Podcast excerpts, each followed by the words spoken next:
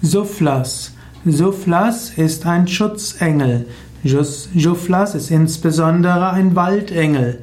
Juflas ist ein Schutzengel der Wälder und der Bäume. Suflas ist die magische Kraft von Wald und von Bäumen. Der Mensch braucht Bäume, der Mensch braucht Wälder. Man weiß, dass Menschen, die in der Nähe von Bäumen wohnen, gesünder sind als Menschen, die nicht in der Nähe von Bäumen sind.